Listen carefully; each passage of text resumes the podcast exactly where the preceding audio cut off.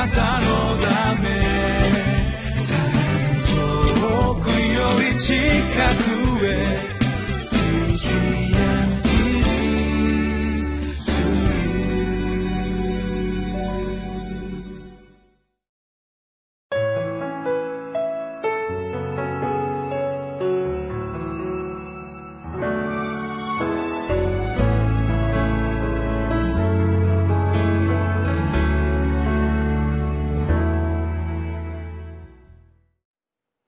皆さんこんにちは。私は京都市伏見区にあります向島福音住教会の牧師をしている牧と申します。今日はルカの福音書の21章の10節から19節のところから迫害されても福音を伝え憎まれても愛しましょうという題でご一緒に御言葉を見ていきたいと思います。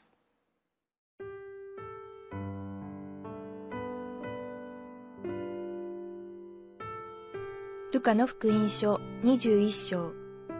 10節から19節それからイエスは彼らに言われた。民族は民族に、国は国に敵対して立ち上がり、大地震があり、方々に疫病や飢饉が起こり、恐ろしいことや天からの凄まじい前兆が現れます。しかし、これらのすべてのことの前に、人々はあなた方を捕らえて迫害し、街道野郎に引き渡し、私の名のためにあなた方を王たちや総督たちの前に引き出すでしょう。それはあなた方の証をする機会となります。それでどう弁明するかは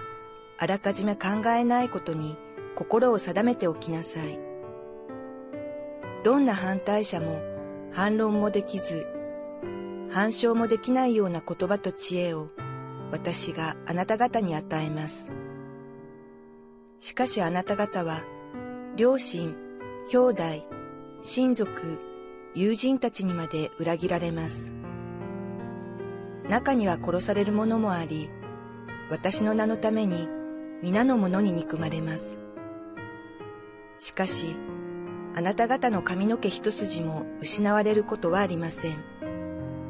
あなた方は忍耐によって自分の命を勝ち取ることができます。イエス様はエルサレムに建てられていた神殿が壊される日が来ることを終わりの時という言葉で表現されましたそしてその時には恐ろしい現象や著しい前兆が起こるんだ。そのようにも言われました。けれどもイエス様の話の中心は実はそこにあるのではないように思うんです。今日の聖書の箇所を読むならばこの神殿が壊れるまた恐ろしい前兆が起こる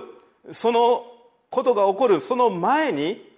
あなた方につまりそこで聞いていた弟子たちやその多くの群衆に対してあなた方はこのことを覚悟しなければいけないと言われているように思うんですね。一体じゃあどんなことが起こるんでしょうか。それは2つのことがここで言われています。一つは12節を見ていただきますとしかしこれらの全てのことの前に人々はあなた方を捕らえて迫害しと書いてあります。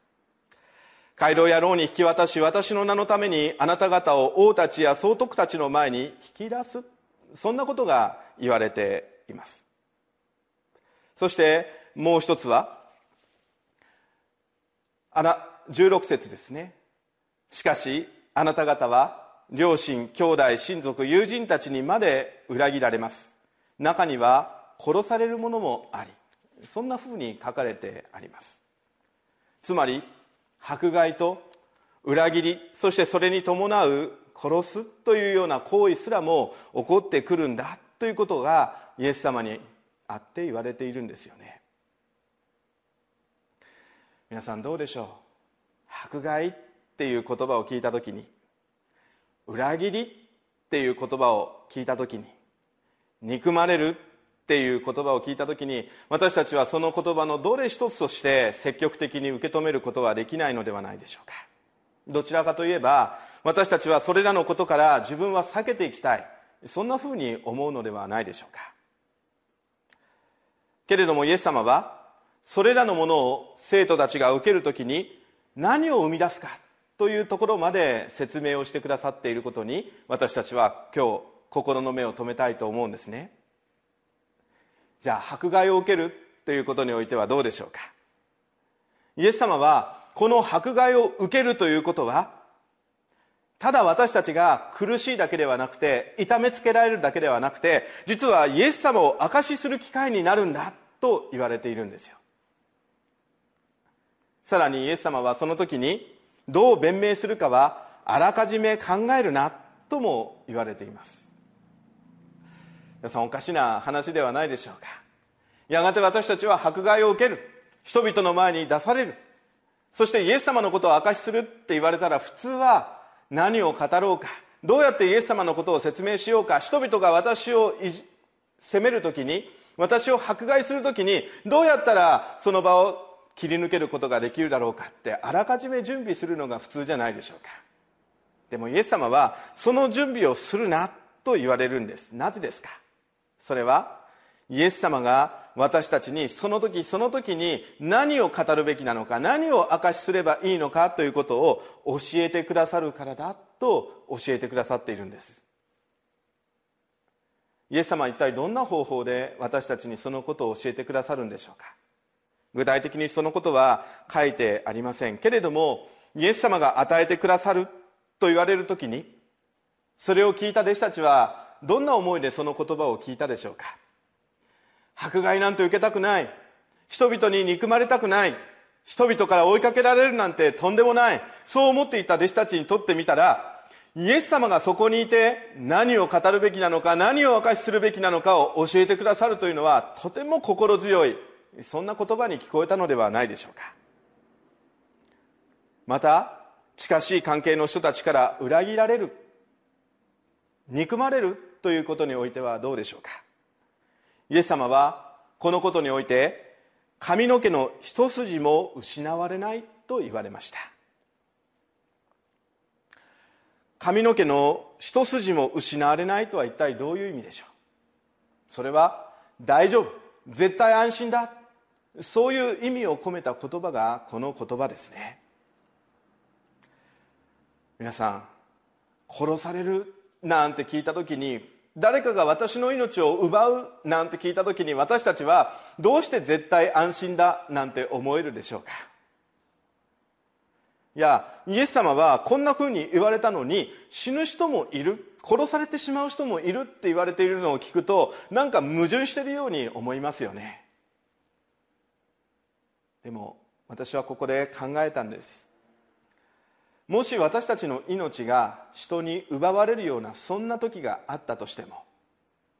皆さん人にできるのはそこまでだということを気づかれないでしょうか？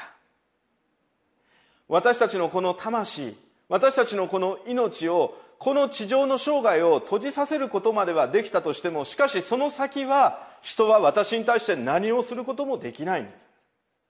でも神様はそうではない。神様というお方はそうです。イエス様をよみがえらせてくださったお方はそのイエス様をよみがえらせてくださったことを通して私たちにも同じようにしてくださると聖書は私たちに教えていないでしょうか。私たちのこの地上の生涯がたとえ閉じたとしてもこの命が奪われたとしてもでも神様は再び私たちにこの命を与えてくださるそういうお方なんだということを私たちは聖書を通して教えられていないでしょうか。でもその命は私たちが黙っていたら勝手に与えられるかっていうとそうではないんですね。皆さん今日のところを読んでいただいて19節です。あなた方は忍耐によって自分の命を勝ち取ることができますってあるじゃないですか。もし私たちが迫害のことを聞いてまた人々から裏切られることを聞いて憎まれるということを聞いてそれだったら神様を信じていくことはできないと言って神様から離れてしまったならば私たちは神様が用意してくださったこの命というものをいただくことができなくなります。でも私たちがそういう迫害の中にあってもまた人々の裏切りや憎まれるということの中にあってもそれでもなお神様を見上げて神様このような私をあなたは愛してくださって決して見放さない決して見捨てないと言ってくださるお方ですよね。神様あなたにあって私はついていきます。あなたに従っていきます。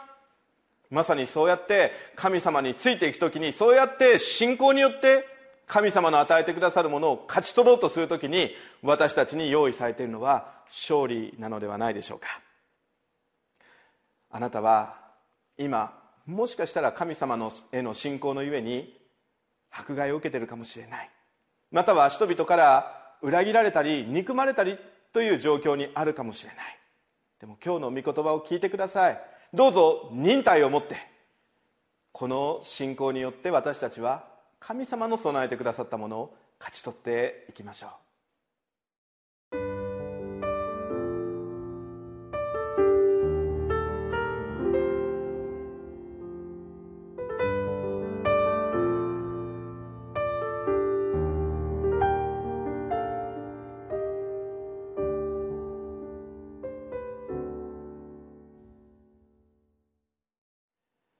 今日